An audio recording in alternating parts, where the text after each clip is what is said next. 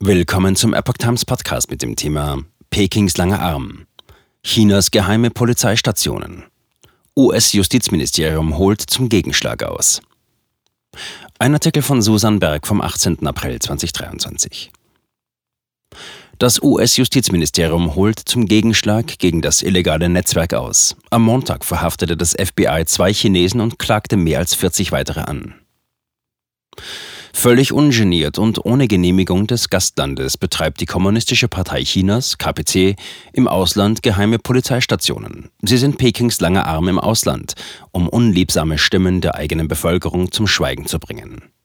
Das US-Justizministerium DOJ hat am Montag Anklage gegen 46 chinesische Staatsbürger und Angehörige der chinesischen Polizei erhoben.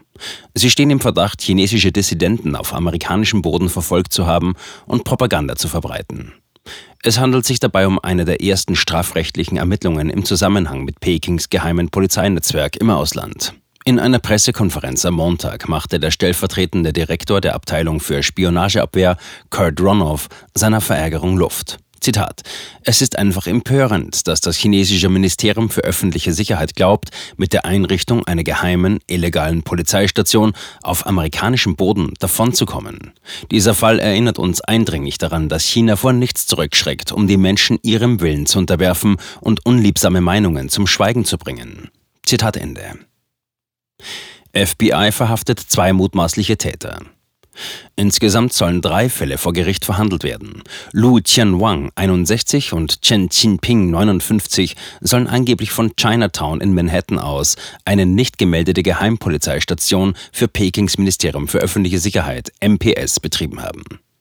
Das FBI verhaftete die Angeklagten am Montag in New York. Sollte sich bestätigen, dass sie als Agenten der KPC agiert haben, drohen ihnen bis zu fünf Jahre Gefängnis. Daily Mail berichtete unter anderem über ihren Fall.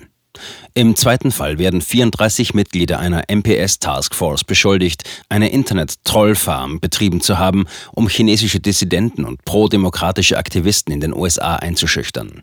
Die Eliteeinheit des Ministeriums für öffentliche Sicherheit in China ist auch als 912 Special Project Working Group 912 Spezialprojektarbeitsgruppe bekannt. Unterdrückung der freien Meinung.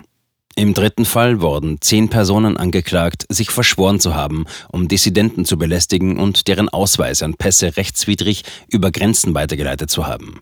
Darunter auch zwei Beamte von Chinas Cybersicherheit sowie ein Zivilist. In der Klageschrift wird auch ein Ex-Mitarbeiter eines US-amerikanischen Technologieunternehmens mit Sitz in China beschuldigt, eng mit der MPS zusammenzuarbeiten, um die freie Meinung im Internet zu unterdrücken, wie Business Insider berichtete. Julian Jin soll regierungskritische Inhalte entfernt und entgegen der Konzernbestimmungen virtuelle Treffen unterbunden haben, die von Kritikern der KP Chinas organisiert wurden. Ziel der Aktionen war nach Angaben der Klageschrift, Dissidenten im Ausland zum Schweigen zu bringen. Die Angeklagten sind zurzeit alle auf freiem Fuß und halten sich vermutlich in China auf.